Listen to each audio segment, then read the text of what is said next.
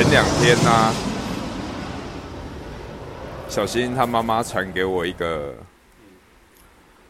传给我一个连结哦，啊我啊我打开以后发现，干那是一个心理测验哎，你有多久没做过心理测验？你问我这个不准呐，因为我老板很爱做心理测验，真的还是假的？要做一个荣格的心理学的那个测验，所以我们啊，因为会变嘛，啊，所以每隔一段时间就要做一次啊。不是你说的会变是什么意思？每个人都会变，你不同的状态下，你就是会变。不同的状态下会回答成不一。对啊，你有可能正在进步，然后当你进步了一段时间之后，你可能会改变，或者是说你过去你可能是一个有社交自闭的情况的人。那做完心理测验以后就改善。就比如说，因为我们是公司嘛，所以。比如说，OK，我刚从台湾回，要从大陆回来的时候，我基本上那一段时间我不太跟其他人接触，我大部分都自己躲在乡下嘛。那那个时候我测出来的东西，它一定有一些所谓的内倾或者是自闭的倾向的嘛。对啊，但但当你进入了公司一段时间之后，你可能会被其他人影响吧，你的对事情的看法，或者是对于自己存在状态的看法，可能会不一样。像你在测就会不一样，但。因为我们陶哥就是他基本上他学习荣格的心理学，所以他基本上就会用荣格的这一套心理学的有一些测验作为基准来判断员工的近期状态或者什么的，对啊，很酷诶，因为我看过你的陶哥一次，女生，然后感觉还蛮年轻的，他大我一岁啦。哦，是哦，哦，大我一岁多了，那算保养的蛮好的。对啊，对啊，他们他们都比较厉害啊，哎，比较会保养。啊，所以他在做那个荣格心理学的时候，你有没有很有印象的？就是他的题目是你到现在还有印象，还是没有？没什么，没什么印象。所以他题目都很枯燥，这种。没有，他会有很多题目。我们做的那套有九十题，每个员工都要做。对，每个员工面试的时候就要做。哎。这么酷？那个那一他那一套其实他已经应用到很多地方了。比如说像有一次我女儿也传给我，然后我看了之后，哦，看啊不就是我们上面要做啊，只是它题目类型会不一样，它会针对学生这个族群，或者针对大众这个族群，而不是 for 企业用途的这个族群，它会有一些设计上的不太不太一样。是都一样，还是设计上不太一样？设计上会不一样。设计上会不一样，有一些问题上面会不一样。哎。像我女儿他们也是好像是学校做的吧，然后他就发给我叫我做，然后叫我做完了之后要分享给他。我觉得会发心会发心理测验给你的人都会期待看到你的类型，跟他合不合啊之类有的没有的，就好奇呀，觉得很好玩啊。也是啊，哎，因为小金他妈妈像我刚刚讲，他发那个链接给我，那心理测验他刚好是。这个没有业配哦，刚好是什么二零二三设计展啊，我觉得还蛮有趣，我就发给你啊。哦，对啊，而且最酷的是他发给我啊，我是不是做完？啊，做完我心里想他就是想要看我的嘛，然后我就发给他，他马上说哦，难怪我们会不合，就从这心理测验，然后他就丢了一句这样的话。小新他妈可能是比较迷信一点的。哦，我不知道啊，很多人都以这个基准啊，或者是他当下这种觉得啊，这个话题要牵扯到太多了，怎样？那么复杂？很复杂，因为因为其实你会发现哈，算了，这还是不要讲好了，这一段你不要剪进去，不要剪进去是你要讲，不是这一段不要剪进去。啊，不要剪进去啊，你讲啊，我不要讲，贱人，你不要开一个头啊，不讲，你先讲。没有，要先讲完你那个心理测验。你觉得那个心理测验是有趣的吗？我觉得那个心理测验就是，他刚好是那个 那个二零二三设计展在新北，然后他因为他那有一个广告嘛，所以我测完以后，我觉得他讲了一些，他形容的不会像你一般测心理测验的很自私，就是说他跟你讲说讲的很正经，没有，它里面就是一些干话。我看起来我感觉啦。但我觉得那边很真实啊，因为你发给我之后，你逼我测了啊。对啊，我测了之后，我也传给别人测了啊。真的。然后我们两个还讨论了很久。真的还是假的？还讨论那心理测验？对，讨论那心理测验很久。为什么？你们讨论的点是什么？讨论我们第一次测完交换嘛，对不对？对啊，因为先交换嘛，要看对方是什么嘛，对不对？好，过了对对不对？然后隔了没多久之后，就是看了彼此了之后，都觉得干好像有点准，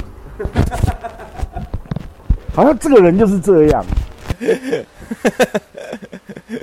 对啊，我也觉得，我看完你的，我觉得很像有点准的。你知道为什么我昨天晚上问你说啊，你有没有测第二次？啊，我没有哎、好，我跟我跟我传给他的这个人，我们测完之后，我们中间有一段时间我们就没有说话嘛，就是各自去忙各自的。然后我们后来又通上电话的时候，我我我们就在讲一件事情。我说你有没有你有没有想过一种可能性？例如说我们在做这个心理测验的时候，当你做第一次的时候，你看到的题目，你会不会有违心回答的时候？违心哦，就是你可能是期待自己是什么样子，所以你把这个你期待的样子去回答这个问题，但你其实你并不是这个样子多少都会吧。啊，对不对？都有可能，对不对？好，OK，所以我们两个就在线上，我们两个一边通话，然后一边就在说啊，不然我们来测第二次，然后就测，然后我们在讨论每一个问题，比如说像当中我印象中有一题什么，诶，什么洞穴里面跑出来什么东西，我就我就跟他讲说，我本来回答的是选的是另外一个答案，哪一个答案？但我想一想之后，我觉得如果是我真的看到，我应该会赶快跑吧。好，然后于是我就选了另外一个，另外一个。好，OK，我们就这样讨论的每一个题目，我们自己的维心的状态。然后我们又发现，然后测完之后，我们发现，干完全是不同型哦，完全是不同型。于是我们就开始就在聊为什么会这样，然后不同型，对不对？我们觉得我们诚实了吗？我们就在开讨继续讨论说，我们当我们在做这个测验的时候，我们对自己诚实了吗？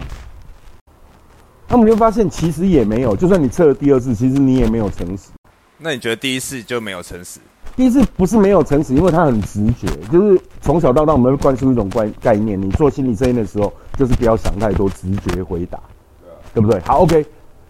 我们第二次我们是不是思考过了，讨论哦，也思考过了哦。于是我们在又讨论了一圈为什么会这样之后，我们讨论了一圈之后，我们决定测第三次。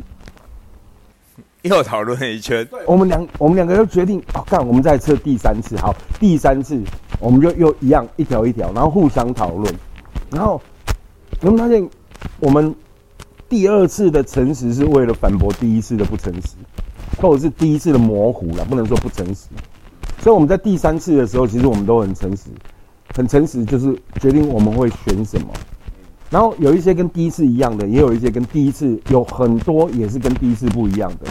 就奇妙的事情是什么？你知道吗？第三次测完的跟第一次的结果是一样的，这里面有很多答案，其实我们都改变了哦。但结果第三次测出来的结果，它跟第一次是一样的。所以你的意思是说，你第一次的回答的内容跟第三次已经不一样了，但是测出来结果是一样。对。所以我们两个最后的结束就是啊，好了好了，承认你就是那个系的人，例如他飞行系的嘛。我说好了，承认你就是飞行系的人。不是。然后我也认命了，我就是猫系的人。你说你是猫系人，然后它里面有一个内心内心状态，然后我就看到它上面写了不干了，不干了。然后我突然想到，啊干，这不是你常在 podcast 里面讲的哦，我不要录了，我不要录了，这样，这不就是你吗？对啊，对啊，对啊，没有错。后来我发现猫系太像我了。然后我还发现你的有一个超酷的，因为它这个测完最下面它会有一个你跟什么属性比较合，跟什么属性不合，啊，对不对？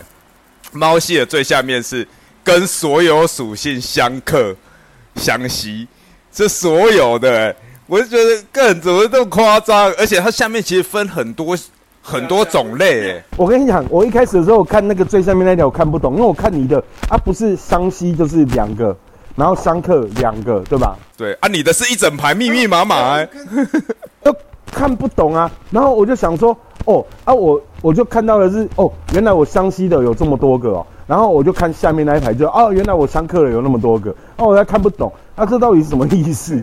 然后后来又仔细看之后，我到测完第三次之后，跟他继续讨论，我才看懂，哦，原来是相相吸相克全部的属性都又相吸又相克，所以干你就是一个注定边缘的人吗？注定边缘。没有哎、所以我首先相吸相克，感觉很妙哎、因为这个我不知道做这个做这个心理测验出来的人，他是他是怎么想的？为什么会这样？有这种状态这样，对啊，很会设计。然后我就我最有一对你最有印象的就是那个不干了不干了，没有啊，是因为我们录 podcast 的过程。对啊，最常常心理状态就不干不干。就其实会啦，因为我我觉得以以我我自己的状态来说，其实因为很多事情你会很用力啦，然后很用力，然后你又得不到一个相应的回馈或者是良好的沟通，你就觉得呵啊呵啊不慢走啊，就那种感觉啊。啊，没有啊，就想太多啊。其实我们录 podcast 就像你心理测验一样、啊，嗯，你就是最直觉的，就是你，你很刻意想要隐藏了，有没有？我觉得就最后呈现出来还是你。不是，我觉得我觉得那个哦，内心表现那一那一栏里面，我觉得最像我的就是，看我这么可爱，为什么还要上班？干，就是不要脸的家伙。而且这个东西最近很红呢。真的、哦？对啊，我发现我 Facebook 里面好多朋友在分享他们测验完的结果。对啊，对啊，超多的啊，因为超多大家测完都会贴，都会 po 啊。但重点是我发现猫戏圈的人不多。所以我跟你说啊，就你啊，它里面有说就是很特别的人啊，很独特的人，很炫哎、像我是什么混那个什么电什么的，电电电电电器圈哦，对啊，电器圈。因为因为像昨天跟我讨论那个人，他跟我很熟了嘛，他是我我从一三年带的学生嘛，啊到现在嘛，然后我们关系都很好嘛。昨天看到啊，他就说猫戏圈太像你了吧？他说像那个什么废墟爱好者，啊，那不就是你吗？对啊，然后说那个道德标准很宽，那不就是你吗？抓不住也不受控，那就是那个外在特征都很像我。然后他就说那个内心内心表现呢、他说那个内心表现，他说他跟你一样，他看到那个不干的不干的，他说干那不就是你吗？对啊，常常在那边讲不干不干，对，然后他说像他的内心表现有一个什么这这无聊，然后有意思，其实两个应该是冲突的，对不对？可是他就说啊，你你就是会这样子，你觉得无聊的东西，你就是觉得它就是很无聊啊，你觉得它有意思的东西，你就是会很觉得很有意思，对啊。所以直接就是很炫呐、他也会，他他也说啊，说对啊，你有一些时候你就是会，就是大家都觉得你不用这么辛苦，或你不要这样做，你就会啊，你卖菜小娃，就会就会有被虐倾向，是不是？对啊。但我觉得最像我自己个人觉得最像我的还是那个啦，就是我这么可爱，为什么还要上班？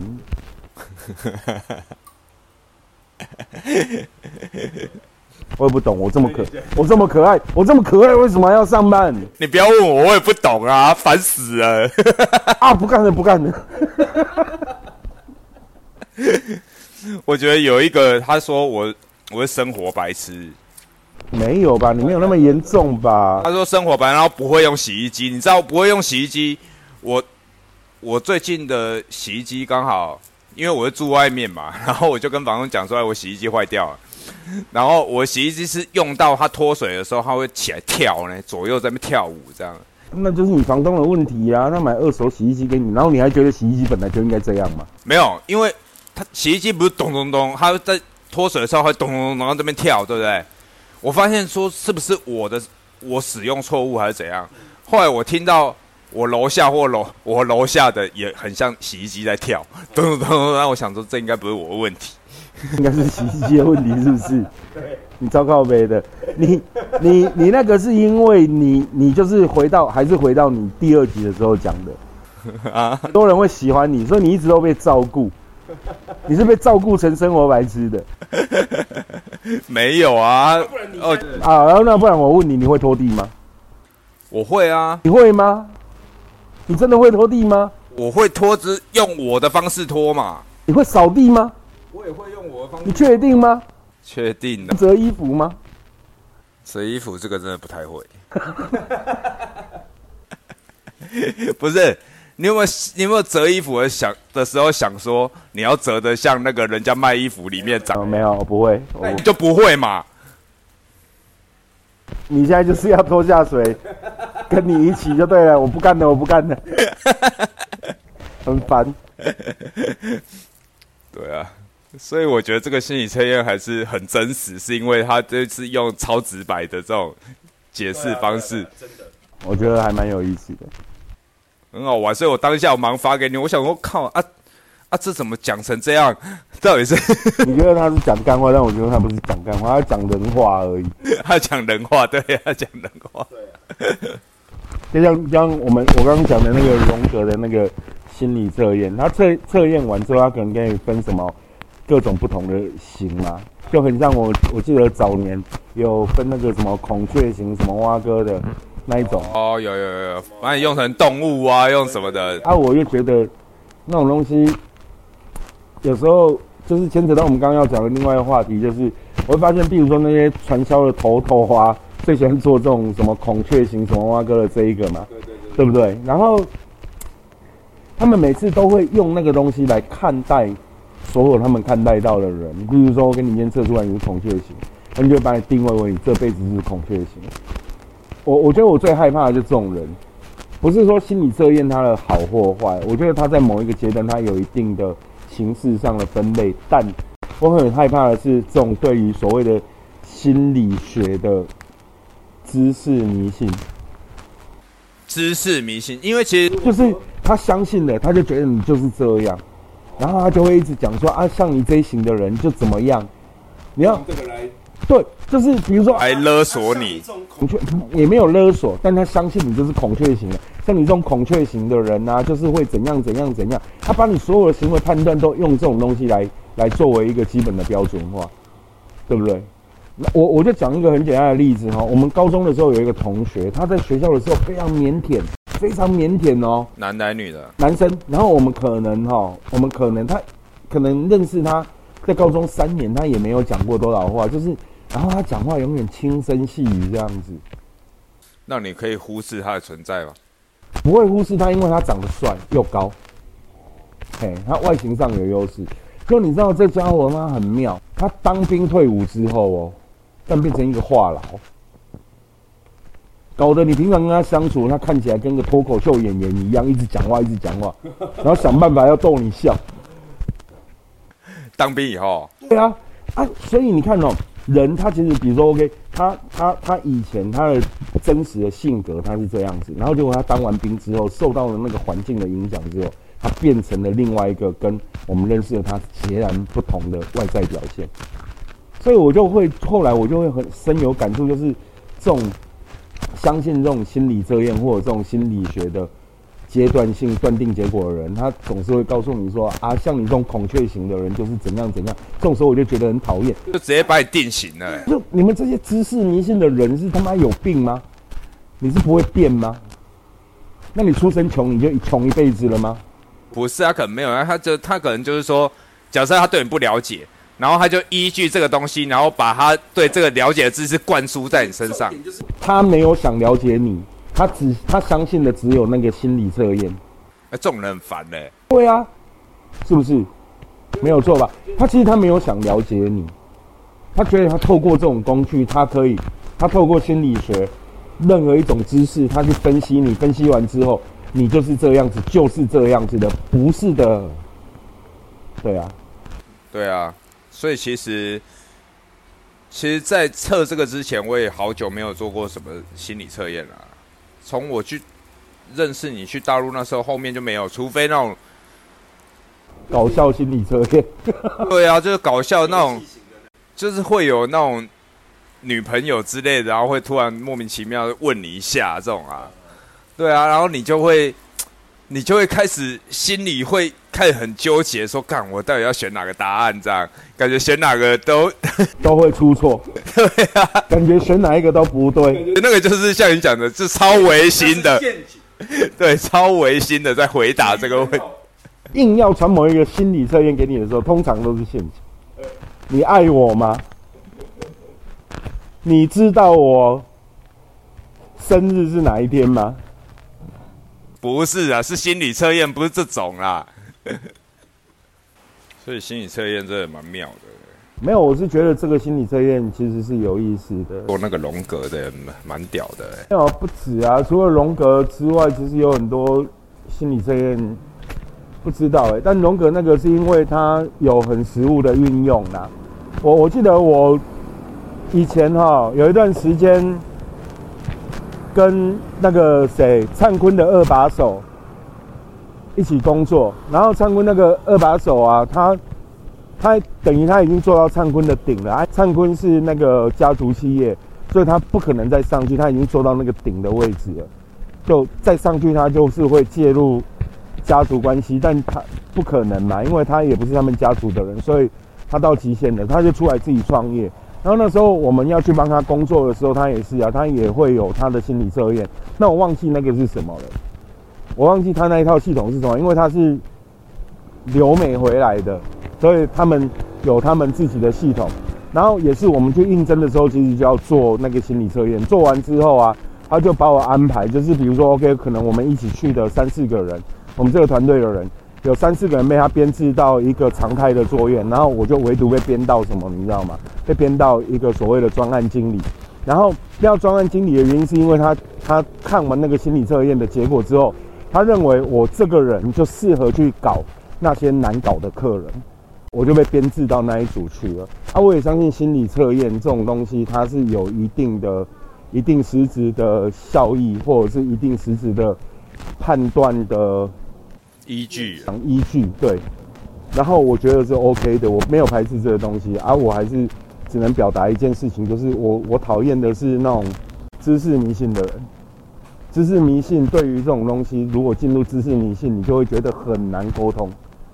因为他其实他没有想了解你，他也没有想听你说什么，他其实他只相信他相信的那个心理学的部分，他会用这个东西来帮所有的人跟事情做定调，这件事情是危险的。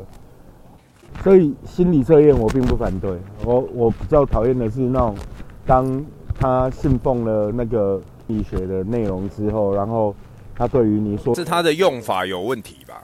诶，也不能这样讲，也不能说他的用法有问题啦。我觉得那个无可厚非嘛，所以我都称为这种现象叫知识迷信，就是他太迷信了这这件事情，他并没有再回到客观的角度，就是比如说人会改变，就像我刚刚讲我那个同学，后来到大家都最后都不想跟他交往，因为干穷搞威啊。后来到了要讨厌是？不是，就是他，你也你也不是讨厌他，但你觉得很烦，因为你一跟他碰面，他就一直讲话，一直讲话，一直讲话。但是呢，是他外在的改变，那会不会他在做心理测验还是一样那一种呢？有可能，有可能。但你得你得认知，人是可以改变的。你得认知，对，人是会改变的。然后他会因为你的环境，你的。世界，你的时代不一样，你的遇到的情况不一样，你会有不同的改变。这件事情我们得认知它是存在的，所以你不能用一个单一的心理测验或一个单一的结果就决定了说，OK，这个人他就是这样子的。所以我觉得我还是要强调一件事情，我害怕的是那种知识迷信，我不害怕心理测验的结果，我也我也赞成心理测验的存在，但我也赞成心理学知识的存在，但我害怕的是。知识迷信的人，因为其实像我们正常，假设我们测完一个心理测验，哦，坦白讲，我们的记忆不会存存在太久。哎，像我们现在做完这个，哦，我们可能就大概知道，但是过一阵子，我们可能就忘了。因为其实心理测验这种，对我来讲啦，就是我我在理解这个，可能我做完当下，我会觉得哦，好好准，好准，然后然后嘞就没有然后啊，就是。就是像，就是像你讲的，可能我也不是那种人，我不会就是把它拿出来说，一直说或者怎么样。对啊，对啊。但我可能做完这个心理测验之后，我会一直拿出来说了，因为我觉得这个心理测验第一个太准了，第二件事情是我觉得那个什么，里面有一件事情真的太像我了。我这么可爱，为什么还要上班呢？干，那你不要说了，也会让人家很讨厌。会不会你做完这个心理测验，然后一直去跟他说，然后就被讨厌？对，又看到老板就我这么可爱，为什么还要上班呢？他明明就在路边都快饿死了，还在那边。但我这么可爱，为什么还要上班呢？这种人啊，你不要这样讲。然后你有没有曾经想过，干你会做出这样的事？做出怎样的事？例如就在路边当街友之类。有啊，我有想过，我我有想过刻意要去当街友。真的还是假的？真的真的。我有刻意想要去体验街友生活，可能一两个礼拜，甚至更长的时间。但我不知道我能撑多久，也许一天我就受不了。但我有想过这件事，就是说，假设你已经做，然后看看自己习不习惯，了习惯以后继续做下去。对，然后哪一天不做街友的原因是干，我不干了，不干的。或 者是哪一天我觉得当街友这件事情变成上班，我这么可爱，为什么要上班呢？啊，但也有另外一种可能是啊，当街友这么无聊，对不对？一点都不有趣。对啊。很像这么说，很很有道理。对啊，所以你干嘛，是不是？你传给我这个心理测验还蛮准的啊。就就就很像，OK，我现在依摄影这件事情来说，像很多东西就是因为我做过了，然后我也曾经很认真、很深入去做过了。然后现在很多题材我不想拍，原因是什么？因为我觉得这么聊，哎，觉得不有趣了，对，真的不有趣。然后。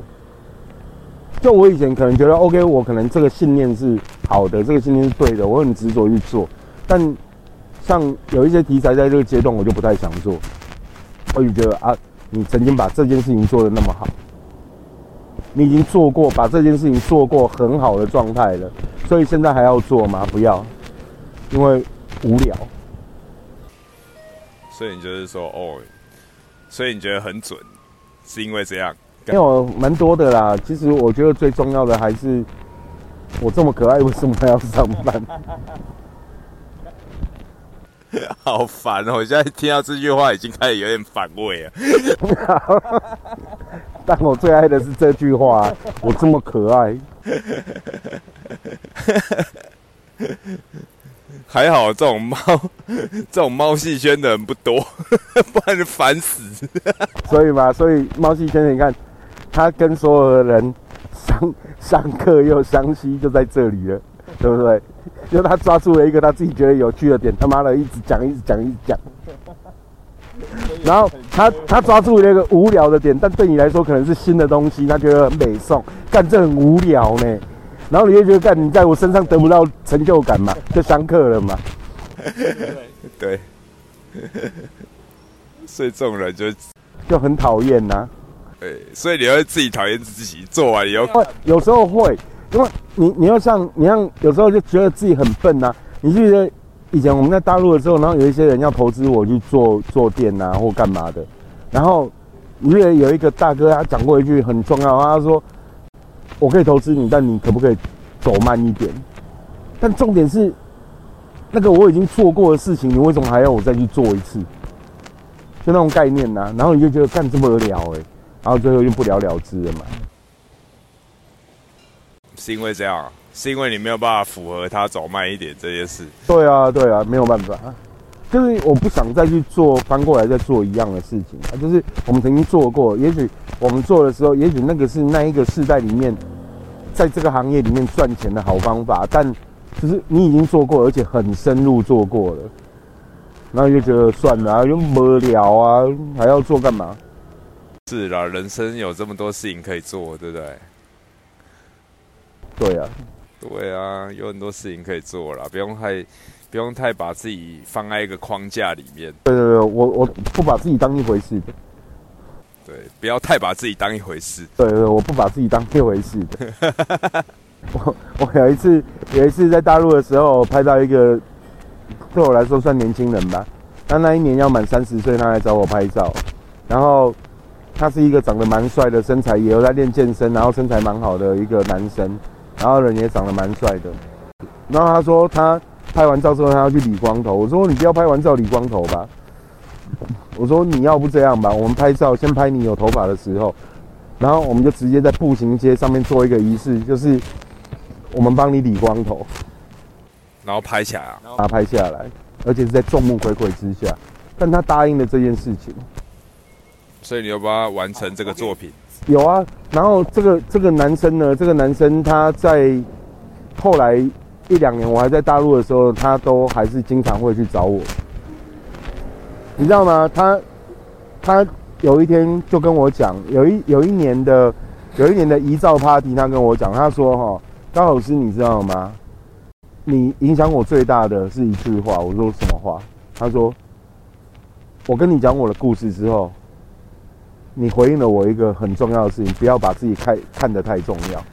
他说，我跟他讲完这句话之后，他一直记得这件事情，所以他不敢把自己，他从他从那之后，他一直在试着不要把自己看得太重要。对啊，因为我的概念是这样子，其实你今天挂了，但世界还是会跑啊，世界还是照样运行啊。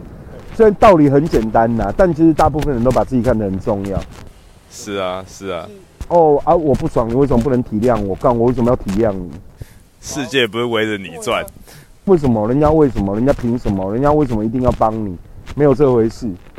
啊！我就我那时候我就跟他，因为他那时候他来找我拍照，是因为他第一个要满三十岁，第二件事情是他刚跟他老婆离婚，然后有一个小孩。我其实觉得很重要的就是这种事情啊，你就是把自己看那么重要，所以你对每一件事情你耿耿于怀。所以刚好说到他心坎里。但其实说穿了，谁在乎你啊？今天人家心里觉得不舒服，难道是因为你不舒服吗？不是啊。然后你让他觉得不舒服，难道你在他心目中就比较重要吗？也没有啦。其实我一直以来就是觉得，这就是一个过程啊。当然啦。对啊，这就是一个过程。那只是说我们在寻求这个过程，没有要看结果。所以其实。因为结果不是你能掌控的，看我有没有要讲什么？不然我们就聊聊别的话题吧。没有，刚我我我我想一下。哎，我觉得我们这个年纪真的是，我我们上次还还因为这件事，我们讨论到一个东西，我们两个讲的很嗨，然后我们说好好，那我们下礼拜再讲这个，讲这个，讲这个，这样。哪个？我们就想到一个主题嘛，然后我们就是下礼拜讲这个，然后我们突然好啊好啊，然后我们就想要把它想要把它记录起来的时候，我们发现我们已经忘记了。对啊对啊对啊，干那很扯，好惨哦。所以所以我觉得我们还是要做一点事情来防止这种老年痴呆。对啊，比如说打麻将吗？你会打吗？我很久没打了，会打啦。但绝对不是那种很很厉害或很快的那一种。我我最近看到一个比较有感触的是说，人之所以会痛苦，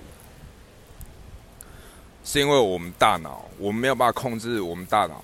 就是说，其实我们的大脑是很精密的仪器。那会痛苦是因为你被过去，你因为过去痛苦，还有因为未知未来的事情、未知的事情痛苦。其实。你只有当下你能控制啊，过去的事情你已经没有办法改变了，未来的事情你也没有办法，你也不知道它结果会怎么样，是吧？对啊，那你只能在当下啊。啊，你本来就在当下，你做所有的事情就在当下，你要先认知你在当下。因为我其实有一些年轻的小孩子，他们其实这一段时间也都会跟我讨论一些相关的问题，他们可能正在面临走开始走三十岁到四十岁这个年龄跟阶段。那大部分可能都是我之前的学生嘛，啊，有时候他们跟我讨论这种问题，我就觉得，其实有什么好讨论的？你就还没经历，你就是去经历就对了啦，有什么好想的？对啊，你就只能在当下你的感受啊，你自己是怎么样啊？我也是这样觉得。只是说，我们录这 podcast 是因为就是就是会老年痴呆嘛，所以你只是把你现在还记得什么事情，或者你经历过什么事情，你把它说出来啊。或者你当下什么感觉，你把它说出来，对不对？哪天你老年痴呆，稍微就是痴呆不是很严重，你还可以靠这个来，哎，再回想一下，很像有这么一件事。其实这种东西它跟文本一样啦，对啊。有一天，有一天你你挂点了，有一天你挂点了，或者是有一天你可能就老年痴呆了，但至少那些爱你的人还可以透过这个方式去找到你的轨迹啊。对啊，我觉得这个都很 OK 啦。不排斥啦，只是不想录了而已啊。不干了，不干了嘛。对啊，不干了，不干了啊。这么可爱，为什么要工作？重点对，重点就是这个，这么可爱，我这么可爱，为什么还要上班？我就最讨厌你这种把这种当一回事的人。对，我就这样啊，我就知识迷信啊，怎么样？这是我信奉的知识啊，哭啊！啊，一定要哭一下的啊。小猫，我一直有一件事情超级好奇的，好奇什么啦？你为什么要录一个 p a c k a g e 我这么可爱，为什么要上班了？对呀、我我这么可爱，为什么下班的时候还要上班？放假的人还好意思讲？好啦，那你为什么要录一个 p a c k a g e 你要开一间我能打，你想开一间什么样的我能打？想开一间一进来要先做心理测验的我能打，做了心理测验才能吃的，是不是？不是做了心理测验以后，你就会有你心理测验出来结果该吃的食物。所以，所以你那个心理测验就是测验完之后，其实就会自动跑出来说，OK，你今天可以吃什么？对啊，自动在你的脑袋生成啊！你是厨师哎、关我屁事啊！不是，今天就是会有一个，你一定要有一个系统嘛，就是说他今天测完出来，他就是吃什么，然后我们就帮他准备这个，对啊，就是这样。所以，所以比如说他测完之后，他可能只能吃七月黑轮跟一颗蛋丸。或者是什么？假设他假设他要有一些蔬菜的话，例如一些青椒啊、茄子啊，对不对？或者是有一些一般会让人家讨厌的这种蔬菜，一般会让人家讨厌的蔬菜，比如说有他测出来，如果刚好就是你不喜欢吃的，对啊，一定会有嘛。怎么办？那那就表示这个食物是没有。我们一开始塑造就是说，你今天测完这个心理测验有没有？嗯，这个出来的食物就是适合你现在的状态。我们应该这样讲吧，就是适合你现在的状态吃。没有错，因为你需要补充这个能量嘛。对啊，你要你你要你这个状态就是要需要这一些食材，对，来让你变得更好。这样所以如果测出来，比如说刚好是我讨厌的，那就代表我不能拒绝他，对不对？因为因为那个就是我现在就是需要这个能量在。对啊。但你有可能会上报纸被批啊，就是说，干他妈的这什么依据呀、对不对？对啊，啊，我们就知识迷信啊，怎么样？知识迷信，是一个科学的方法，因为你测完之后，你身体缺乏的就是这几种 O 类的元素，所以你得吃这几样东西。没有说里面有一个你讨厌的，对不起，你不要拒绝它，千万不要拒绝它。为什么？对啊，你要试着接受它。我们不能拒绝它？因为干，就是因为你缺乏、啊，你需要它，你的你的这个阶段才完完整啊。那我觉得这个要说服他吃这个人，需要需要很厉害呢。没有，不是不用很厉害啊，因为心理测验是你自己做的啊，又不是我做的。也是啊对，不对？那那有人讲，你看小时候也不是这样，你小时候喜欢吃药吗？但不喜欢啊喜。欢对不对？可是那不是因为你的身体现在需要吃药吗？是啊，但是人家是医生说要吃啊，药也不能乱开啊。那、是不是爸妈就会，就是你不吃，爸妈也会硬着把你灌进去？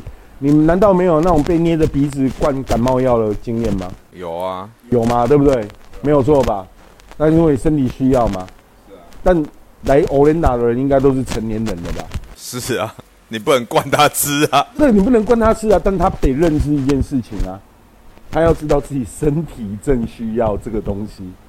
因为他讨厌苦瓜啊，拍谁啊？你的身体就测出来就是你需要抠鬼烘啊，那你吃不吃？你自己决定。现在有病的是你，不是我。所以现在客人来的时候先填碗，那你要不要问他？就是说，呃，那你现在是产生这些食材，那你要不要点菜？